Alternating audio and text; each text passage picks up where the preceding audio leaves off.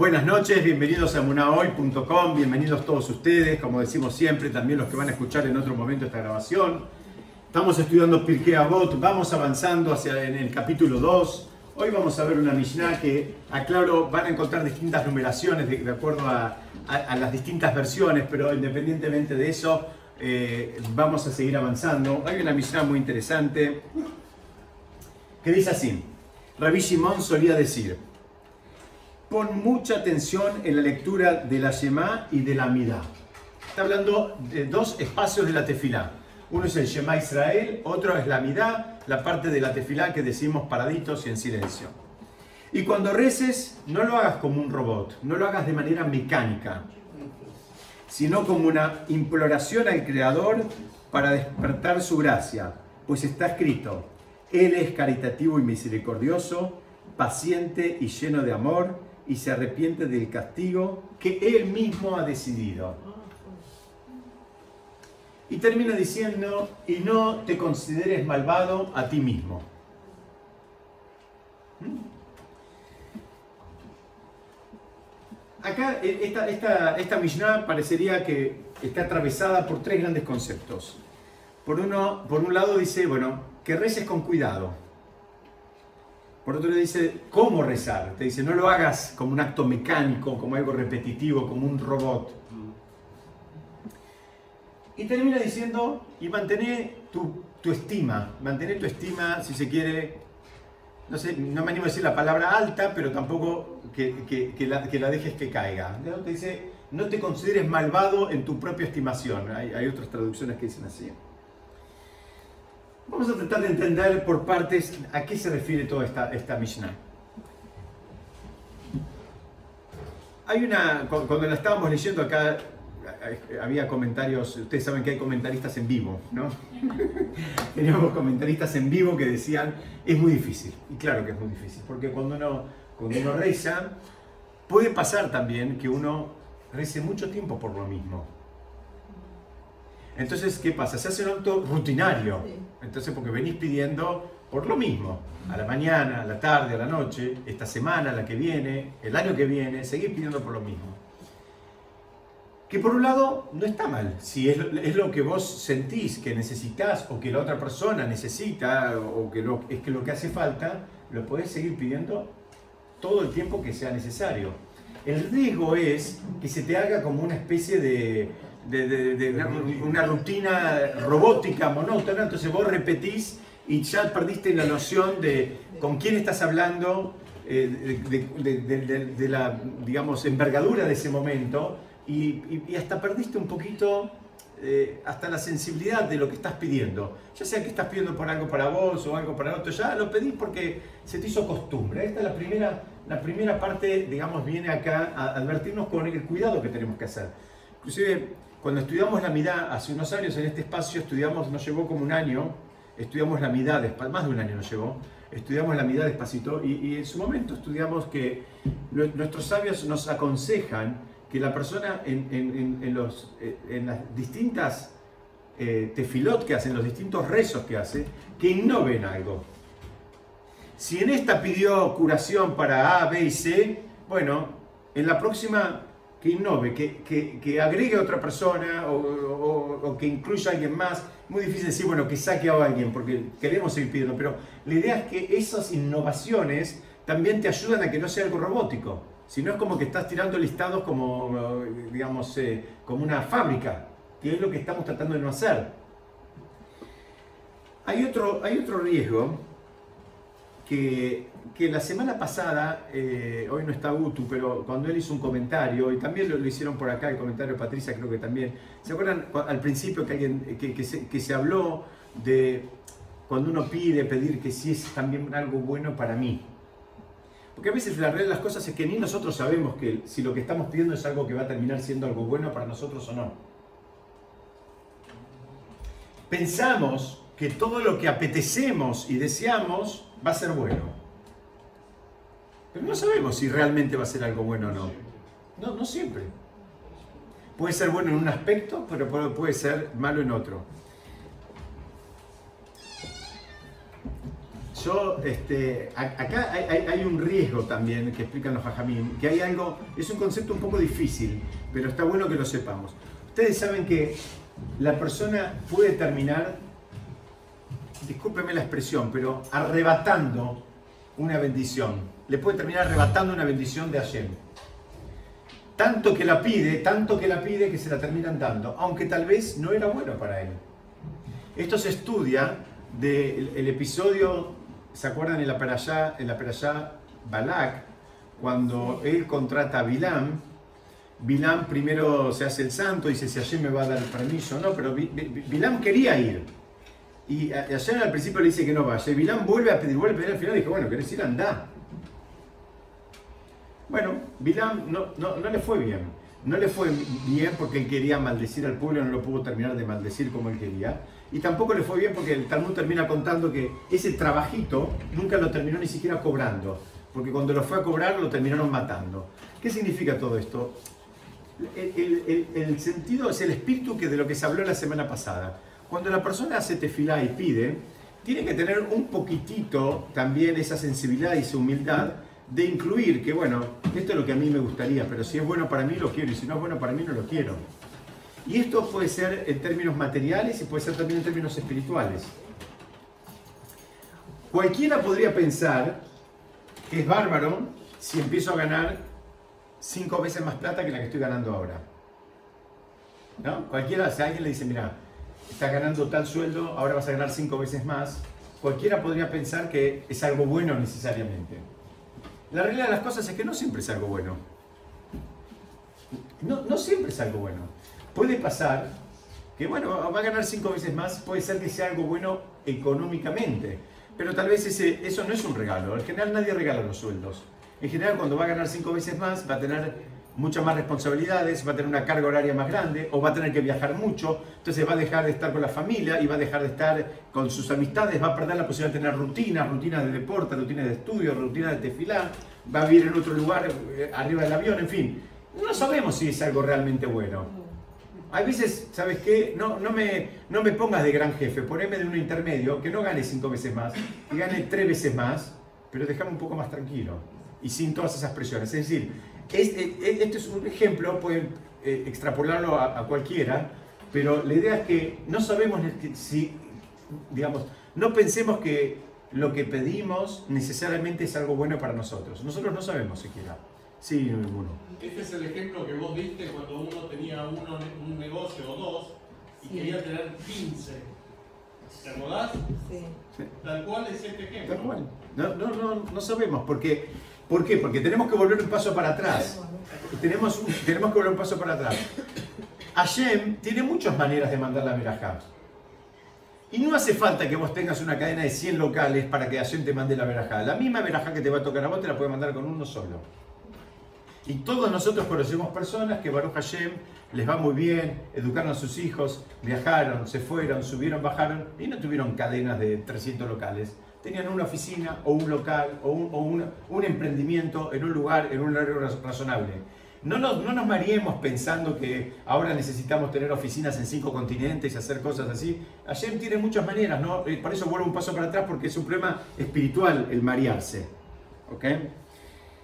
Entonces, y acá fíjense acá, que, eh, eh, que dice, sino como una imploración al Creador para despertar su gracia, porque Él es misericordioso. Lo que estamos buscando cuando hacemos tefilá es despertar esa misericordia. ¿Qué significa? Cuando alguien da algo a otro, ahora no estoy hablando de ella, me estoy hablando de una persona, y lo hace desde un lugar de, de de cariño, de, amor, bueno, trata de darle algo que le, va, que le va a servir a la otra persona, que le va a servir, no, no le da algo que le, que le va a hacer daño.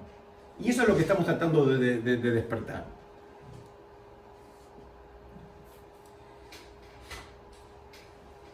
Lo que hacemos todo el tiempo y lo repetimos, pasan los días, pasan las horas y lo volvemos a hacer. Entonces estamos a la mañana, estamos a la tarde, estamos a la noche, la semana que viene y de vuelta. Es difícil, hay que buscar esa, esa renovación, porque lo más probable es que se vuelva algo rutinario. Y hay una pregunta clásica de los hajamim, ¿para qué rezamos tres veces por día? ¿Para qué rezamos tanto? Porque la pregunta es más, más profunda todavía. ¿Hashem no sabe lo que cada uno necesita? Si Hashem sabe que este necesita curación y el otro necesita casarse, y el otro necesita un hijo y el otro necesita mudarse, ¿para qué hace falta que tres veces por día paremos todo lo que hacemos y venimos y rezamos tres veces por día y lo más probable es que repitamos lo mismo que dijimos en la mañana, lo vamos a hacer a la tarde, lo vamos a hacer a la noche? para que lo escuchemos. No tiene que ver con que te escuche Hashem, sino con que vos empieces a saber dónde tenés que estar parado. Muy bien, muy bien. Ese es el concepto. El rezo, primer concepto, no pensemos que le hacemos ningún favor a Hashem cuando venimos a rezar. A veces cuando, tenemos esa idea de que somos unas personas bárbaras, somos unos chadikim, porque vinimos al templo a rezar como que le hicimos, entre comillas, a Hashem un favor. No, no funciona así. El, el rezo, en realidad, al que le sirve es a la persona. ¿Para qué le sirve? Para dos o tres cosas. Primero, para saber en dónde poner sus expectativas. ¿La va a poner en el médico? ¿La va a poner en el abogado? ¿O la va a poner en Hashem? Entonces, ¿de dónde, de dónde la persona tiene que, eh, digamos, eh, esperar la verdadera solución de sus problemas? Después hay emisarios. Un, médico puede ser un emisario, un abogado puede ser un emisario, un terapeuta puede ser un emisario o un plomero puede ser un emisario para el problema que cada uno tenga. Pero la persona tiene que saber a quién pedir. La persona puede tener la confianza en el gerente del banco o puede tener la confianza en Hashem. Entonces, este es un, primer punto.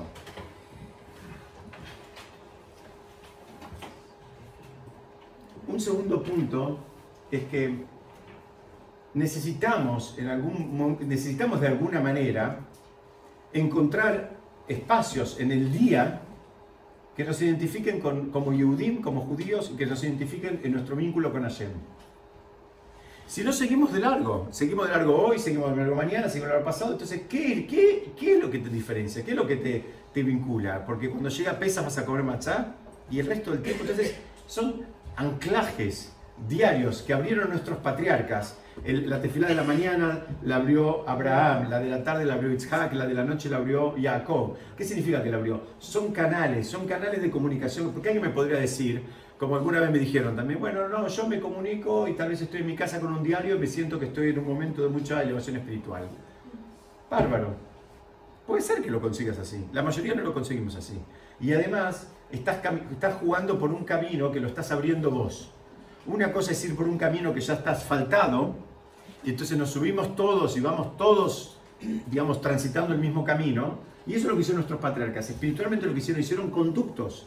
Por eso hay un horario y hay un espacio. ¿Por qué? Porque lo que ellos abrieron, nosotros nos subimos y vamos todos juntos. Y hay una fuerza. Cuando todos estamos rezando juntos, también hay una fuerza.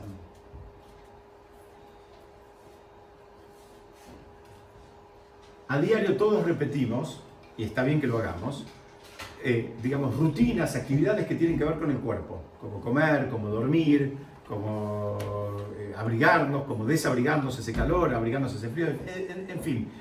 Sabemos muy bien qué es lo que el cuerpo necesita, como decimos siempre. El cuerpo tenemos, lo tenemos, tenemos la sensibilidad para detectar lo que el cuerpo necesita.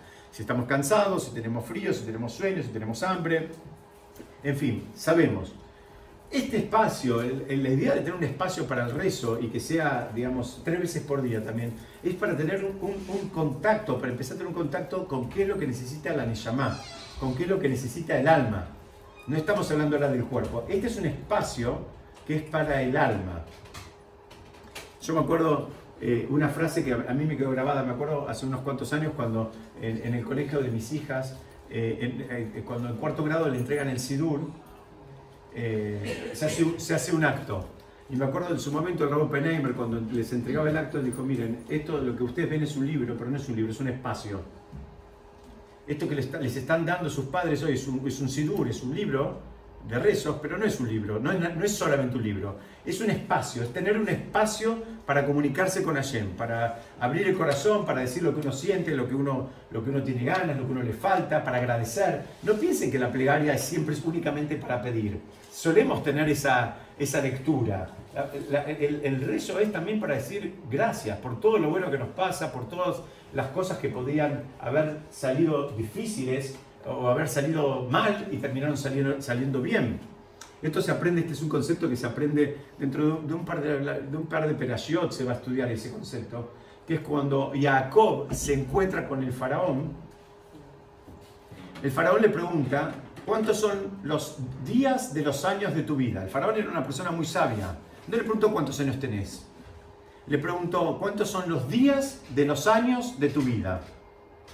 Y Jacob contestó que, que eran 130, 130 años. No, eran años. Él contestó en años. Él contestó en años. Y después le agregó una frase. Los, los años de mi vida fueron pocos y malos. La realidad de las cosas es que Jacob tuvo una vida, digamos, este, un poquito tormentosa. No fue una vida relajada.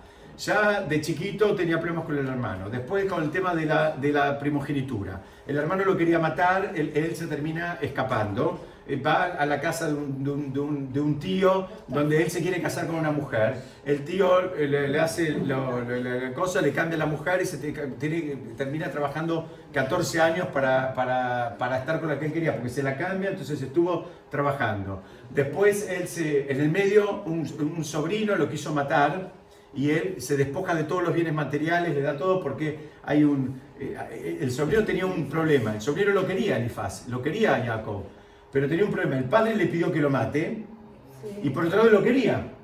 Entonces Jacob le encontró una salida, digamos, este, de acuerdo a la y le dijo que, ustedes saben que hay un concepto que dice que el, el ani hashub kemet, ¿qué significa? El, el pobre es considerado como que está muerto. El pobre, que, pero pobre es pobre, que no tiene nada. Entonces Jacob le dijo, hace una cosa, llévate todos mis bienes, entonces ahí cumpliste con tu papá y no me matás. Pero él tuvo que seguir caminando sin nada. Se quedó con el callado, con el bastón nada más.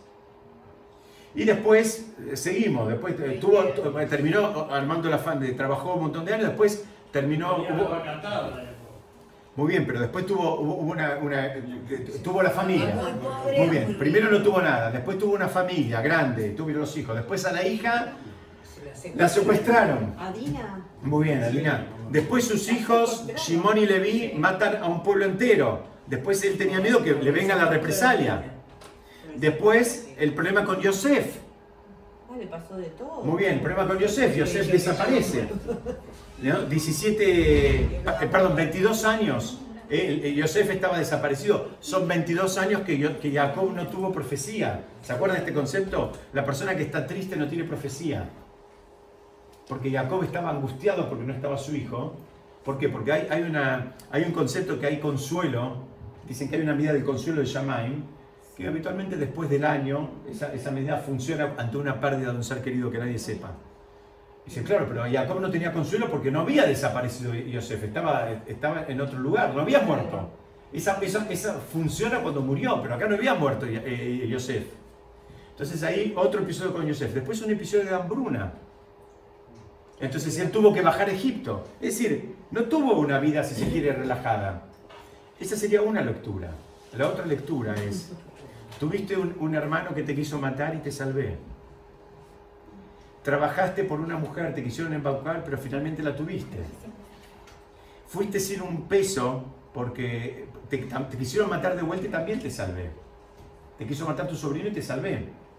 Estuviste sin un peso y te hiciste rico.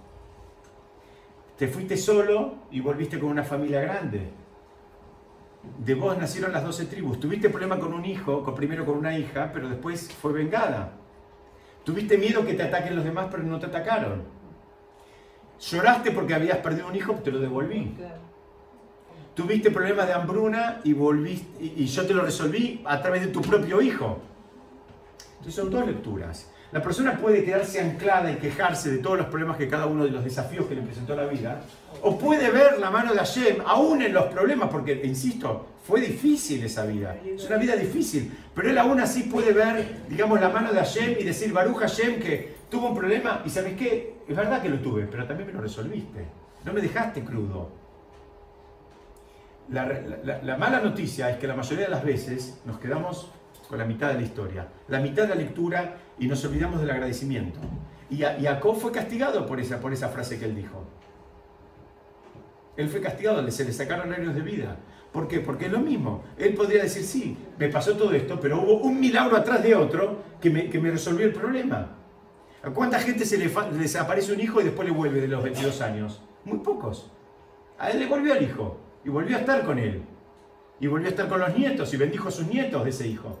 Entonces, este concepto es, es- en- eh, eh, nos sirve para esto, esta, esta especie de rutina, entre comillas, es algo bueno, que nos sirve como para empezar a entrenarnos en ver la mano de Hashem en todo lo que nos pasa. En- en- y- e inclusive hay cosas que a todos nos resultan desafíos, que tal vez no son del todo agradables, pero hay que acostumbrarse a ver también la mano de Hashem ahí.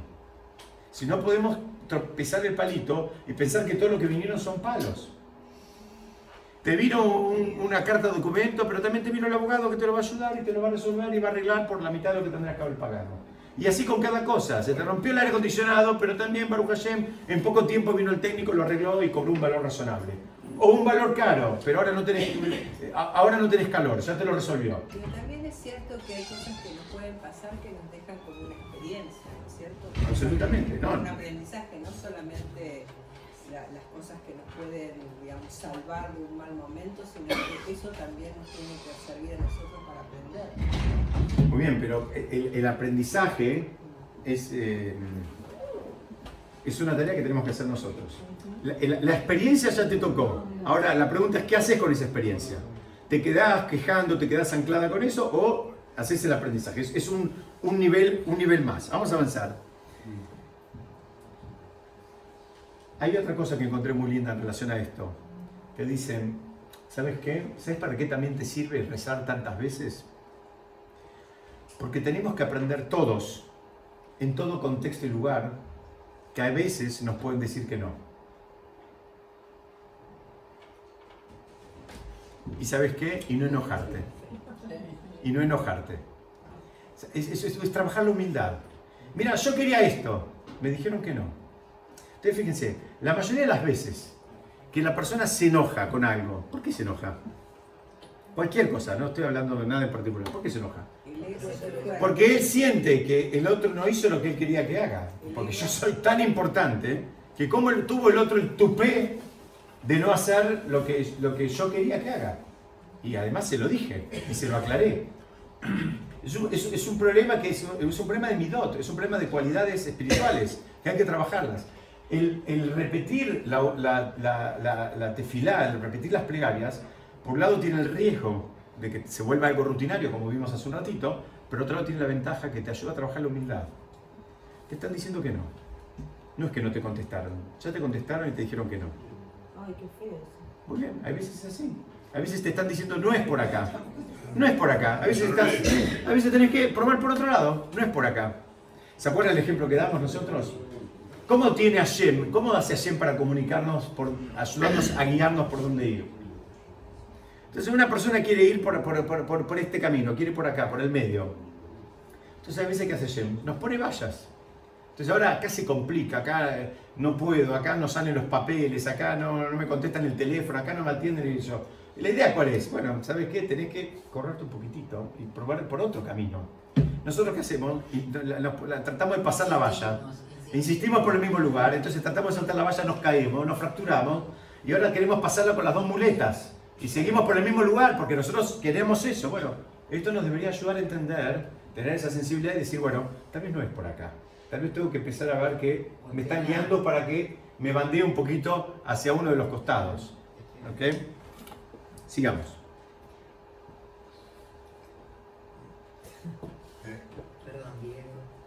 ¿Podés aclarar que las mujeres tienen que rezar una vez por día? Que no están No están, las obligadas- mujeres no están obligadas, está muy bien, vamos a aclarar, las mujeres no están obligadas a hacer los tres rezos. ¿Por qué? Porque muchas veces las mujeres están ocupadas de otras cosas de- de que- y como estas son mitzvot que tienen un horario, no están obligadas a hacer la- los tres rezos. Si quieren y pueden, los pueden hacer, pero no están obligadas. ¿Qué significa? un tema de humildad. ¿Por qué? Porque no-. Vamos. Uno puede elegir. La mujer, de acuerdo a sus actividades, puede elegir si puede a la mañana, si puede a la tarde, si puede a la noche, la, la que, le, la que le queda bien, siempre tratando de buscar un espacio eh, de tranquilidad y, y- y, digamos, y, y de relajación. Si es para hacerlo los gritos y sacándolo, sacándoselo de encima, mejor que busque otro momento. Bueno, vamos a, ahora vamos a ver la última parte de esta Mishnah que dice, no seas malvado en tu propia estimación. ¿De qué estamos hablando acá? ¿De qué, ¿De qué está hablando acá? ¿Por qué dice, no seas malvado en tu propia estimación? Una traducción sería, no seas malvado tus ojos. O sea, que vos no te consideres a vos malvado. Esa sería una lectura. Hay otra lectura que dice, mira, hay cosas que solo las sabes vos adentro de tu propia cabeza. Se refiere a eso también. las, que son, las que solo vos sabés, las que solo vos tenés acceso, no te consideres malvado tampoco.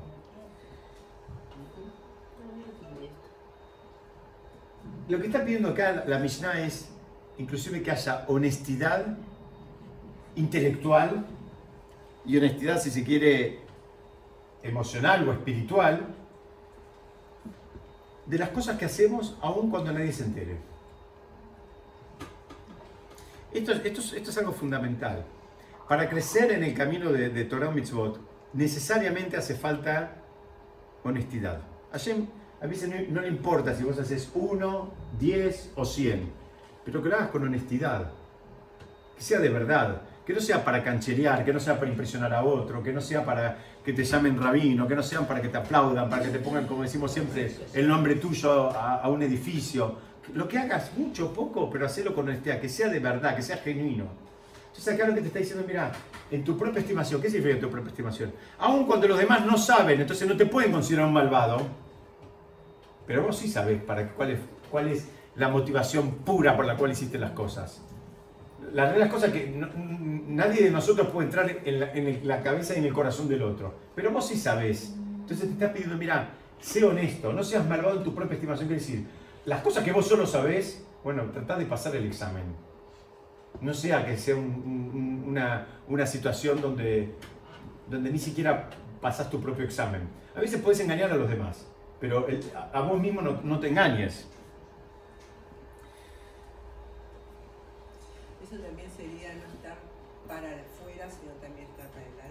Podés estar también para el afuera, pero que sea honesto. Tiene que ser honesto, tiene que ser genuino, que no sean dos cosas distintas. Hay, otra. Los jajamí me explican algo muy interesante en relación a esto. Dicen que muchas de las macanas, entre comillas, que nos mandamos, de cualquier índole, las hacemos con la esperanza de que nadie se entere.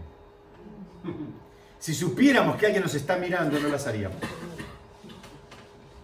Si supiéramos que alguien va a saber esto que estoy haciendo ahora, no las haríamos. Y ahí, ¿cuál es el problema espiritual ahí? Nos pesa más la opinión de un amigo, de un familiar, de un vecino, de un miembro de la comunidad, que la opinión de Hashem.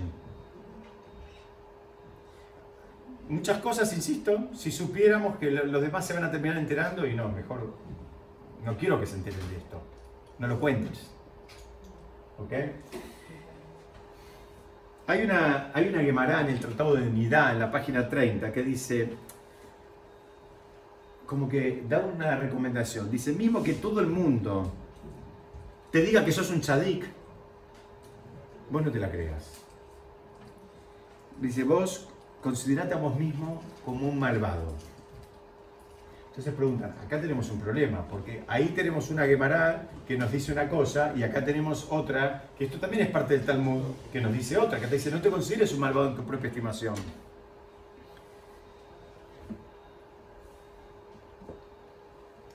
¿Cómo hacemos con esto? ¿Somos malvados o no somos malvados? Hay una aparente contradicción en dos fuentes talmúdicas. En una te dice, aunque todo el mundo te diga que sos un tzadik,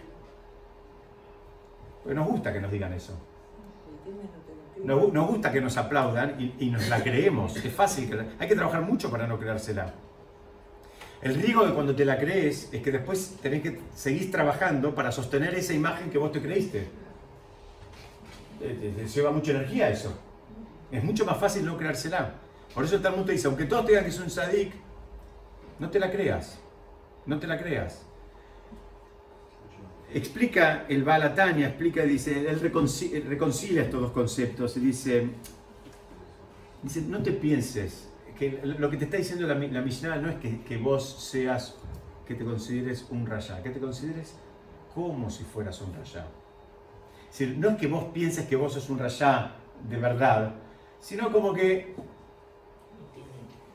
como que vos te consideres como si fueras. ¿Qué significa? De vuelta, que no te la creas. Eh, Porque acá hay dos problemas. Si te consideras como un malvado completo, si la persona se considera que él está mal, mal, mal, ¿saben cuál es el riesgo? Y que se considere que no tiene esperanzas. Por eso te dice, no te consideres un malvado completo, porque esa, esa consideración hace que la persona, digamos, ya perdió las esperanzas, ya está, ya pateó el tablero, mira, yo acá no tengo chances, no tengo chances. Malvado se refiere a. Eh, significa una persona que, que, digamos, actúa mal en relación al prójimo y en relación a Shem. O sea, es una persona que no actúa de acuerdo a, las, a, los preceptos de la Torá, eh, en términos, digamos, en, su vínculo con Hashem y en su vínculo con el prójimo. Como que no tiene. Absolutamente. Absolutamente. Entonces, vamos a ver un poquitito más esto. Acá, acá hay dos, dos, dos temas. Está el concepto de culpa, que es cuando la persona siente que cometió un error. en cualquier índole. Se mandó una macana en un vínculo con un amigo, con una amiga, y a veces siente culpa porque la verdad estuve mal, cometí un error. Esta sensación es desagradable. Todos cuando sentimos que cometimos un error nos sentimos mal. Eh, hablamos de más, eh, faltamos el respeto, levantamos la voz, eh, no sé, lo, que sea, reaccionamos de una manera equivocada, sentimos culpa porque cometimos un error. Si esta, esta sensación es sana, nos debería llevar a hacer teshuva y evitar que esto se repita. En cualquier contexto, en un vínculo con el prójimo o en un vínculo con Hashem. La persona siente culpa porque cometió un error en lo que tiene que ver con las mitzvot. Vamos a dar un ejemplo.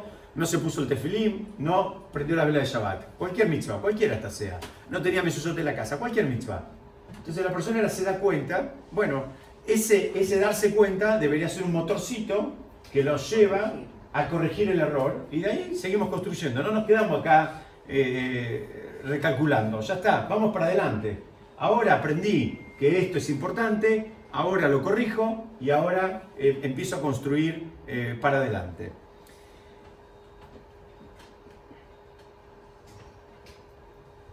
La vergüenza, que es lo que a los jajamín les molesta, que la persona, esto de que sea un rayá en su propia estimación, es cuando la persona piensa que él es un error. Yo hice todo mal. Yo en mi vida hice todo mal. Seguramente todos nosotros conocemos gente que habla así. Es durísimo. Es, durísimo. Hay gente que habla así. Dice, yo hice todo mal. Mi vida fue un error. Me equivoqué una tras de otra. Lamentablemente muchas veces, al menos yo escuché gente hablar así. Entonces, ¿qué pasa? Cuando él siente que es un error, ya no tiene esperanzas. Ya acá se ya se definió. Y él ahora ya la etiqueta esta le calza perfecto. Entonces acá tenemos varios problemas. Se quedó en este lugar, no va a trabajar para cambiar, no va a hacer teshuvah, y lo más probable es que repita los errores que él está diciendo que ya cometió en el pasado. Este, este es un problema muy serio. Por eso la Mishnah viene y te dice, no te consideres malvado en tu propia estimación. ¿Qué significa? A uno, a tus ojos, si vos pensás que todo lo que hiciste está mal, y que siempre lo que hiciste está mal, y que todo es insuficiente, y todo, todo, todo estaba mal, bueno, ¿sabes qué? Vos vas a decir, yo no tengo esperanza, no tengo chance. ¿Ahora qué voy a hacer?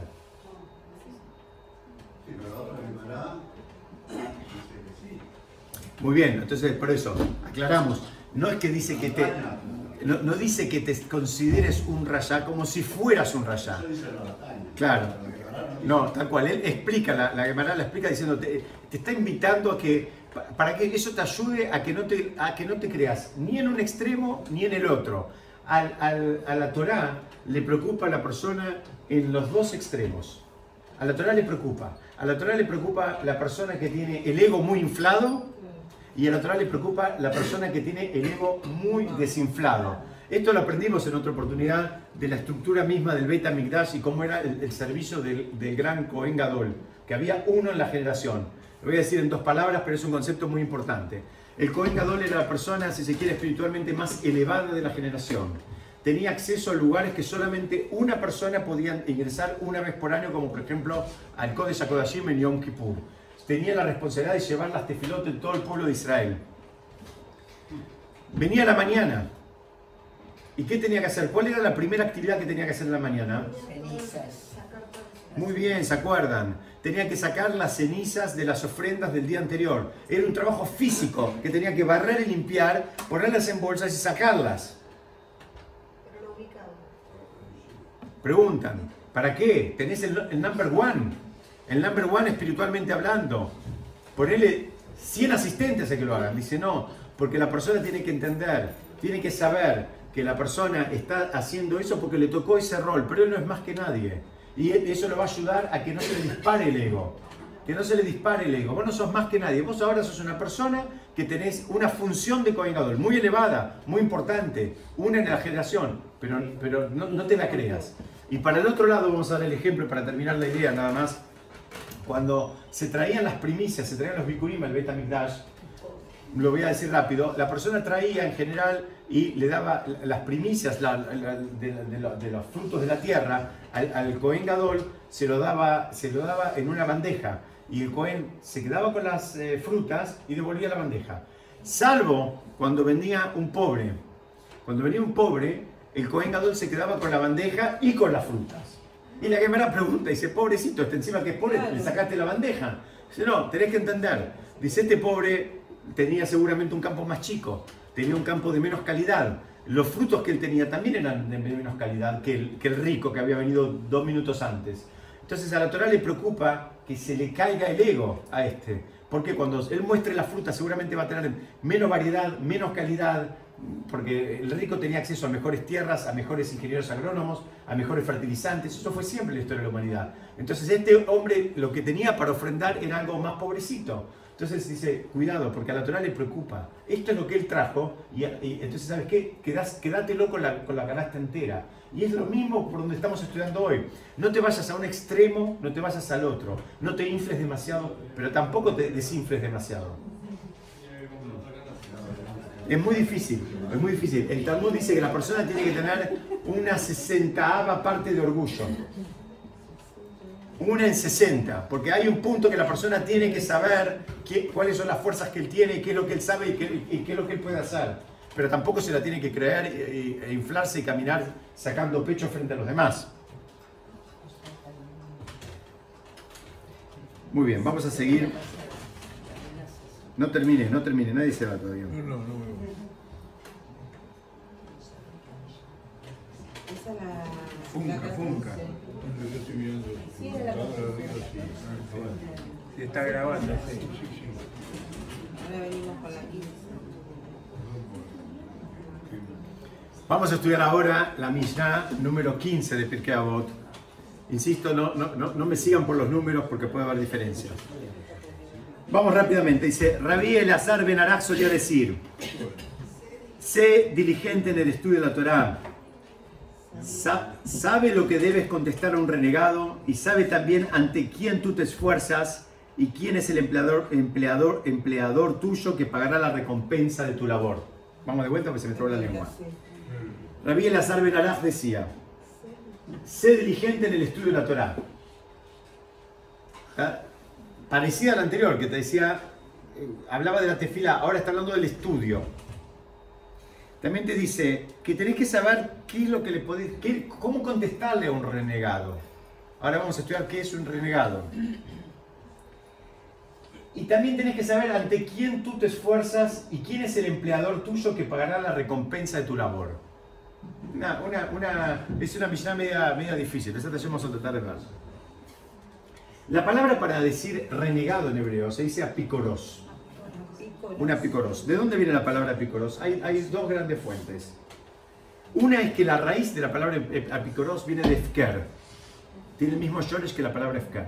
Algo efker, ¿qué es algo efker? Algo que no tiene dueño. Un apicoros, un renegado, es una persona que desconoce a Shem, es decir, no, él siente que él no, no tiene dueño, no, hay nadie, no le debe nada a nadie, como que no, no tiene, no tiene ni- ningún vínculo, digamos, con algo superior. Para otros, dice, el apicoros viene de una, de una de los seguidores de la doctrina epicuria. ¿Saben quién era, eh, eh, cuál era la doctrina esa? Epicurio. Muy bien. Muy bien, ¿qué decía? Muy bien, él dice disfrutar la vida y el momento. Esa fue la gran filosofía griega eh, eh, eh, que existía en- en- entre unos 300 y 400 años antes de la era común y era un movimiento que tuvo mucha aceptación porque es un movimiento eh, bastante appealing. La verdad que es fácil, dice disfrutar la vida, hay que pasarla bien y qué sé yo. Bueno, ¿dónde hay que filmar? Decimos todos, ¿no? Va- vamos para ahí. ¿eh? Epicurio, de, de los que seguían, el- que los que seguían Epicu- Epicurio, ep- ep- la doctrina epi- e- e- epicuria, que era un líder griego, que en un, un pensador griego, que en un momento dijo, bueno, eh, el mundo está hecho para pasarla bien, Viva la joda. tal cual, viva la vida loca. Mira. Esa, ese concepto está eh, diametralmente opuesto al concepto de la Torá. El concepto de la Torá es que la persona no hay ningún problema, se la puede pasar bien. No, no, no, no, piensen que, que- vamos por la vida sufriendo o siendo aburridos. Se la, puede, se la puede pasar bien. Pero la idea es que la persona tiene, tiene una misión, tiene un desafío, tiene que perfeccionarse, tiene que refinarse. No es solamente pasarla bien. ¿Se acuerdan? Estudiamos Hay leyes. Muy bien, pero esas leyes para qué están esas mitzvot? Es para que te ayuden a, a- a- refinarte y a perfe- perfeccionarte. Esas leyes que muchas veces con una lectura apresurada podemos pensar que son todas prohibiciones, no son todas prohibiciones, son herramientas que nos van a ayudar a convertirnos en las personas que nos tenemos que convertir. Bueno, acá está la versión en hibrid. Esto es saber qué contestarle a un renegado. La idea no es que estudies los libros de ellos, ni siquiera que estudies los libros de filosofía. Acá hay varias ideas. La primera es, la persona que realmente estudia Torah le puede contestar a cualquiera. El tema es, primero tenemos que saber hasta dónde nos queremos exponer a eso. ¿Por qué? Porque, eh, fíjense, la misionera dice, mira, vos tenés que saber qué contestarle. Pero si vos no sabés qué contestarle, porque muchas veces, eh, muchos de nosotros, hacemos cosas que tal vez no las podamos defender intelectualmente. Acá hay un riesgo. Por eso él te dice, esta misionera fue escrita en un momento donde los griegos se estaban metiendo y venían con los desafíos eh, filosóficos y estaban haciendo estragos. ¿Por qué? Porque ustedes saben, la filosofía te puede demostrar cualquier cosa. Y lo, lo- lo peor de todo, que te puede justificar las peores debilidades. Y te convence de que sos un tzadik y que es lo correcto lo que estás haciendo, cuando en definitiva le estás cortando la cabeza a tu vecino. Ese es el riesgo que hay. Entonces acá, acá hay varias cosas.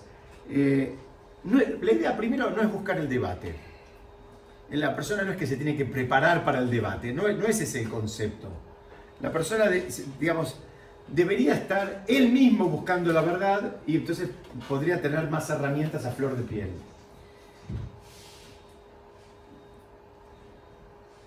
Alajá le maasé, digamos, como se dice en hebreo, la- cómo queda la alajá práctica en relación a esto, es que en realidad a esos debates van exclusivamente los que están preparados para ir a esos debates. Que en general son personas que, que conocen mucho también de filosofía y, y- y que saben cómo contrarrestar. Si vos vas a ir crudo, el otro te va, posiblemente no la vas a pasar bien.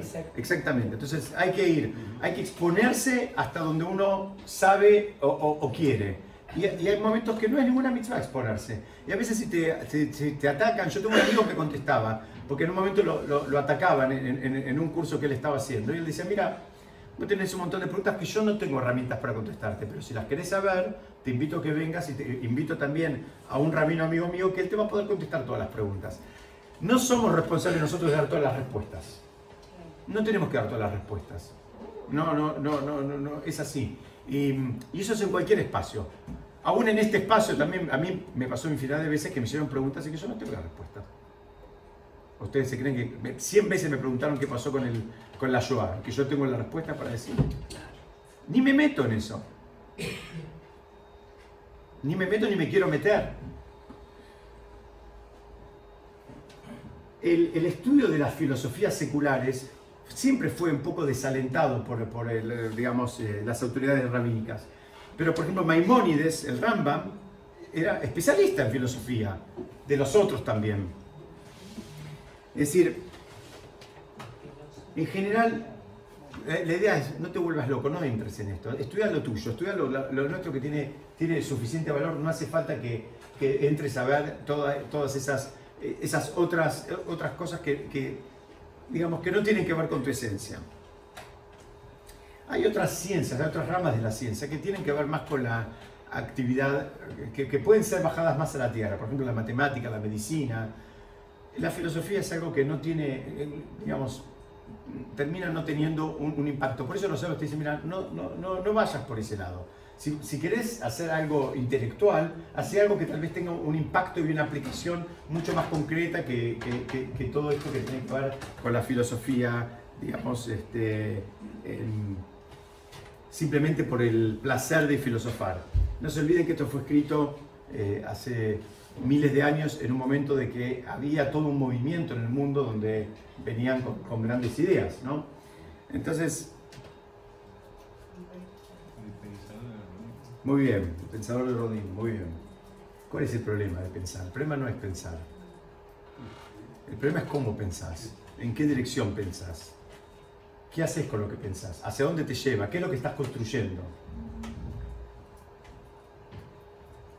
Como dijimos antes, la persona que no tenga las ideas claras y que no sea honesta, puede pensar mucho, puede ser muy inteligente, muy inteligente. Y su inteligencia le va a servir para construir un esquema intelectual que le justifica todas sus debilidades. ¿Cuáles son sus debilidades? Cualquiera. Sus debilidades pueden ser desde por, por- qué está bien tener una vida promiscua, o por qué no comer kasher, o por qué no respetar Shabbat, o por qué está bien matar al enemigo, o por qué, o por qué, o por qué está bien robar al prójimo. Se pueden encontrar en este contexto todo lo que ustedes quieran. Y todo cierra, cierra perfecto, intelectualmente hablando. Cuando lo agarra una persona que sabe de Torah o Mitzvot, le- les- lo sopla y lo tira. No hace falta que lo toque. Lo sopla y se cae todo el esquema. Pero el esquema resiste. El esquema resiste. Entonces se hacen todos esquemas. Ese es el riesgo, el riesgo intelectual. Un poquito más, ¿sí? Sabe frente a quién tú te esfuerzas. ¿A qué se refiere? A ver, vos te estás esforzando. ¿De qué está hablando acá? Entonces, a- esto hay que explicarlo de varias maneras. Primera, primera explicación con- conectado con lo que venimos hablando. Estás en un debate, un debate filosófico, un debate intelectual. Muy bien. ¿Frente a quién estás poniendo tus fuerzas?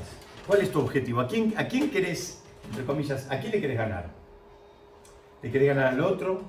¿Te querés convencer vos? Porque a veces el otro cuando te, te, mueve un poco la estantería te, hace tambalear. Entonces a veces te querés ganar a vos mismo, no ganar, a- te querés convencer vos. Esa puede ser una.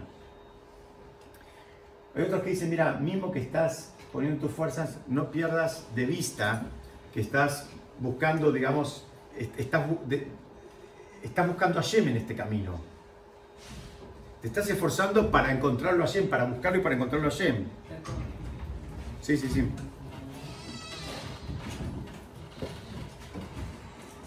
La otra explicación, unos minutos más y ya los dejo. La otra explicación es, frente a quién tú te esfuerzas, es, te están haciendo un debate, te están apretando, te están pinchando. ¿Es honesto ese debate o no es honesto ese debate? Hay veces si no es honesto ese debate, salite del debate ese. No tiene sentido ese debate. ¿Qué te quieren demostrar? ¿Que vos tenés que dejar comer callar? Bueno, deja, haz lo que quieras. No entro en el debate directamente. Es, es muy importante este concepto, porque, porque lo vamos a encontrar frente a cada mitzvah que decidamos cumplir. Les puedo asegurar, ustedes deciden prender la vela de Shabbat, las van a atacar, diciendo por qué, por qué hasta ahora, y qué va a pasar, y para qué te sirve. Te van a atacar, te van a bombardear, aunque no les importa. Exactamente, entonces por eso te dice, eh, digamos, eh, El tema sería que vos tenés que estar bien parado en lo que estás haciendo. Estar por un lado sí, y por otro lado ni siquiera. Vamos de vuelta para atrás, ¿qué significa? Todos nosotros a veces, como dije hace un ratito, puede ser que hagamos cosas o que hagamos más cosas de las que entendemos.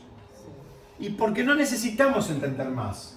Tal vez una persona aprende la vela de Shabbat porque su mamá la aprendía, su abuela la aprendía, su bisabuela aprendía, su tía la aprendía, y no sabe por qué hasta ahora, y no sabe por qué dos velas, y no sabe por qué, eh, ni sabe lo que está diciendo. Y no necesita saberlo. A esto me refiero. Entonces, e- este debate tenemos que ver cuándo sirve, cuándo no sirve, cuándo conviene entrar, cuándo no, cu- cuando no tiene ningún sentido que entres en el debate. Es decir, hay veces no es que uno está preparado no está a veces uno ni siquiera siente la necesidad de estar preparado. Y no tenemos que dar respuesta a todo. Vamos a avanzar un poquito más antes de que se me vayan. Hay un tercer análisis y saber frente a quién tú te esfuerzas. Esto es para todo lo que hacemos en el mundo espiritual. ¿Contra quién estás compitiendo? Te está diciendo acá. ¿Estás compitiendo contra el otro o estás compitiendo contra vos mismo? La idea es que vos compitas contra vos mismo, que seas tu mejor versión, que tu versión, digamos, de hoy sea mejor que tu versión de ayer. Y el otro tiene sus desafíos. El otro tiene, sus, tiene sus, sus otras cosas y el otro tiene su carrera y tal vez estás por esta carrera y el otro va por un camino asfaltado de costado. Es, su- es lo, es lo del otro. Pero la persona tiene que saber frente a quién se está esforzando, a quién le quiere ganar. ¿Quiere, quiere parecer que él sabe más, que él hace más que el otro? ¿O él quiere ser una persona mejor y más apegada con Hashem? Es un trabajo de honestidad. Fíjense como toda la- to- todas las Mishnayot están atravesadas por los mismos conceptos. La última palabra dice, la última, perdón, perdón, las últimas palabras dice, ¿y quién es el empleador tuyo que pagará la recompensa de tu labor? Muy bien, una es esa. Una es, una es. Dice, ¿Cuál es el empleador? Dice, es, es el- el- el- tenés que saber para quién lo estás haciendo. Vos no lo estás haciendo para que te aplaudan. El aplauso del otro no te sirve de nada. Vos tenés que poder construir lo que estás construyendo para mejorar tu vínculo con el Creador. Por eso dice, el que te va a pagar no es ese. Ese aplauso no te pagó nada, no te sirve de nada. Te va a servir el día que te pague el de arriba. Hay una, hay una expresión en el Talmud que dice, como pone el nombre de Hashem, que dicen, Pit Juli, Petach que el Mahat, Eftach Lahem Petach que Pitjo Shelulam. Que la traducción sería, ábranme una endija como el agujerito de una aguja y yo les voy a abrir unos portones eh, como las aberturas de un salón, de un gran salón. ¿Qué es lo que está diciendo acá? Esto está en el Talmud, en, en en la página 30b. El Talmud lo que dice es, miren, la atracción en esta lucha permanente entre el cuerpo y la, Neyamá, entre el cuerpo y el alma, el cuerpo tiene tanta fuerza y tiene tanta atracción y tenemos tanto registro que si no tuviéramos una asistencia divina, nunca podríamos hacer cosas espirituales. Nunca. Porque piensen, hasta por ejemplo, para venir a este espacio, hace falta que de arriba nos ayuden, nos den un empujoncito. Porque les puedo asegurar, todos tenemos frío, o tenemos calor, o tenemos hambre, o tenemos sueño, queremos llegar temprano, tenemos cosas que hacer, tenemos que cocinar, tenemos que ver a la familia, tenemos que con amigos, tenemos cita con el dentista, todos tenemos otros desafíos.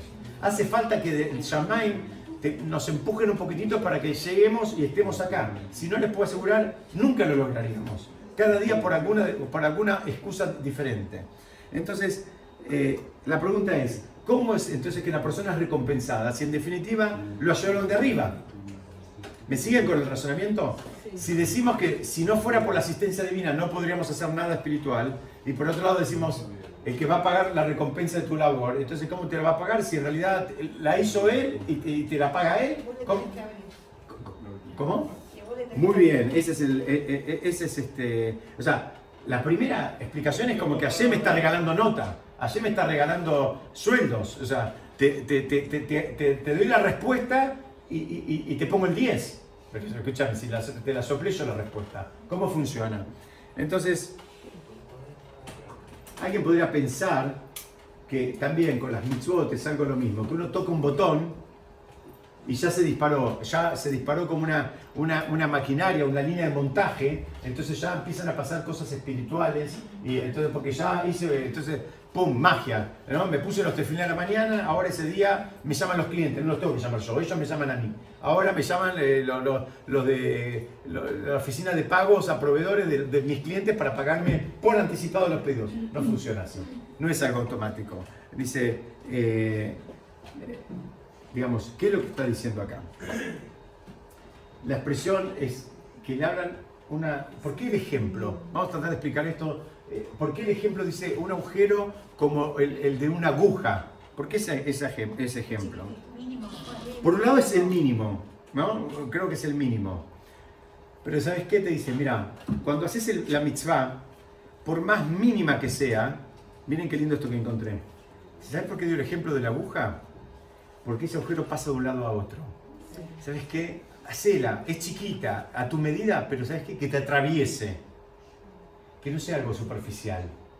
Que pase, así como el hilo pasa de un lado al lado de la aguja, la mitzvah, lo que vos hagas mucho o poco en el mundo espiritual, en el mundo de tratar de acercarte con Hashem, que también te atraviese. Que no sea algo que lo hagas muy bien, pero que no sea algo que lo hagas de la boca para afuera. Vuelve con lo mismo de, la misión anterior, que no sea algo ro- robótico, rutinario. Que sea algo que, ¿sabes qué? Tocaste el botón, pero tocaron hasta el fondo. Y ¿sabes qué? Deja la mano un poquito ahí. No la saques tan rápido como cuando tocas el del ascensor. Por más que sea una mitzvah que la hagas como tocando un botón, que, esa, que, ese, que, ese, que, ese, que te quedes un poquito, que te importe, que te, que te atraviese, que te pase de un lado al otro. a la- a de un lado al otro. Los jajamín dicen, no es que la persona le viene el Shabbat, la persona tiene que ir hacia el Shabbat. La persona va al encuentro, va hacia las mitzvot. No es que las mitzvot le llegan. Tenés que ir y tenés que dejarte atravesar por las mitzvot. ¿Qué significa dejarte atravesar por las mitzvot? Hacerlas, entregarte, estudiarlas, saberlas. No saberlas, tal vez ahora no necesitas saberlas tanto, bueno, la hago igual, me dejo atravesar igual, no hace falta que saber todos los de la A a la Z. Esa también es una parte del Yetzer Hara que te dice, hasta que no sepas todos los detalles no hagas nada.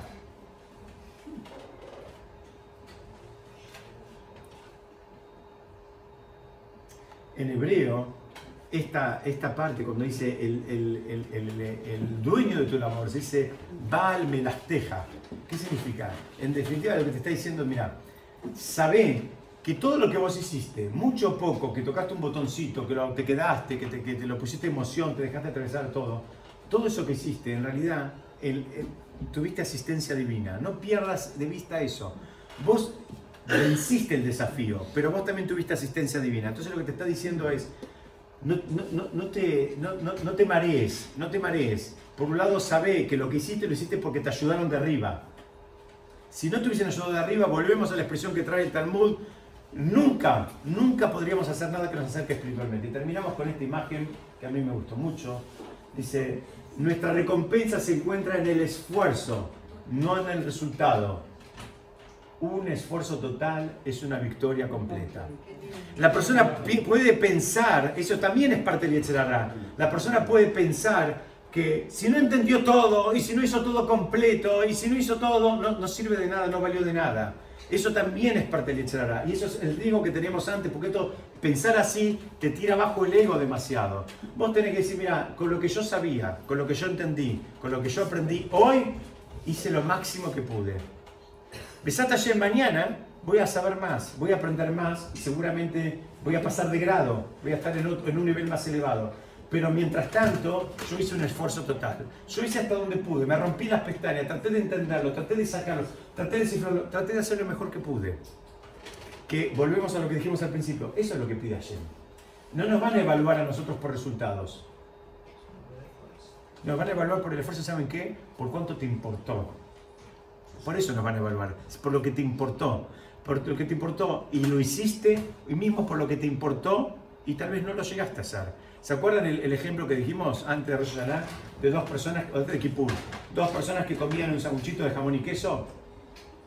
Pedían el mismo tostado en un bar, ¿se acuerdan de ese ejemplo? Lo repito, pedían el mismo tostado en un bar. Cortaban un triangulito para cada uno. El mismo tostado. Los dos comían el mismo sanguchito de jamón y queso.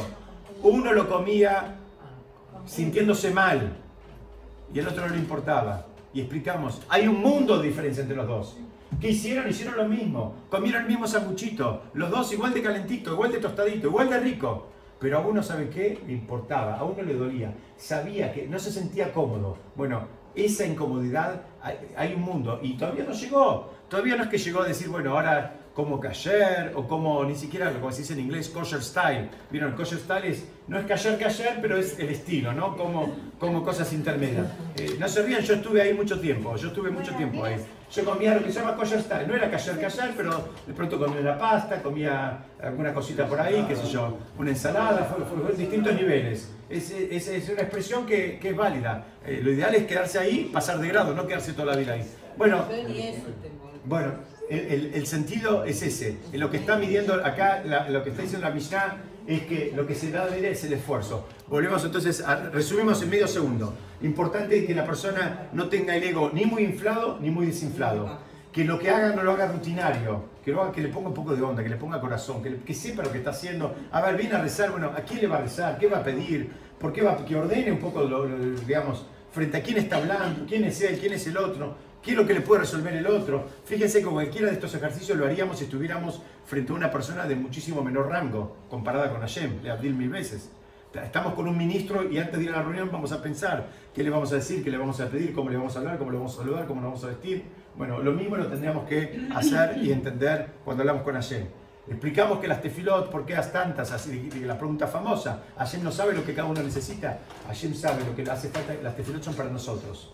Para nosotros saber en quién ponemos nuestras expectativas y en quién ponemos nuestras esperanzas. Y entendemos que las demás personas que interactúan son medios, son emisarios. No, no, no, no ponemos nuestra esperanza en que nos van a resolver el problema ellos, sino la ponemos en Hashem. Terminamos con el concepto de que no vamos a ser evaluados por resultados, sino vamos a ser evaluados por la emoción, el esfuerzo y el sentimiento que pusimos en cada, en cada una de las cosas que hacíamos, sean grandes o sean chicas, sean tocar un botón o sea mover un, edificio entero. La, idea es que es eso que hagamos nos atraviese, nos dejemos atravesar, abramos ese lugar y como dice Hashem eh, en, el Talmud, en- en- dicen en, en boca de Hashem, vos abrí ese lugar chiquito que yo después te lo voy a abrir como, como la- los portones de un salón. ¿Qué significa? Cuando la persona empieza a entrar en el sistema, empiezan a aparecer los maestros, empiezan a aparecer los amigos, empiezan a aparecer las motivaciones, empiezan a aparecer las lecturas, empiezan a aparecer los conocimientos, empiezan a aparecer todo un sistema que vos decís, pero ¿cómo? Hasta hace poquito tiempo no existía. Bueno, ¿sabes qué? Vos abriste la puertita. Entonces empieza a aparecer eso y se va transformando la persona, las amistades, los diálogos, las formas que uno habla, la forma que uno piensa, como estudiamos hace tres semanas, la forma que uno mira. La lectura nuestra ya es distinta, las amistades nuestras ya son distintas, la forma de trabajar, la, la mirada frente al trabajo ya es distinta, en definitiva la mirada frente a la vida completa es distinta. Besat Hashem, para la semana que viene vamos a preparar el acto de cierre, que vengan.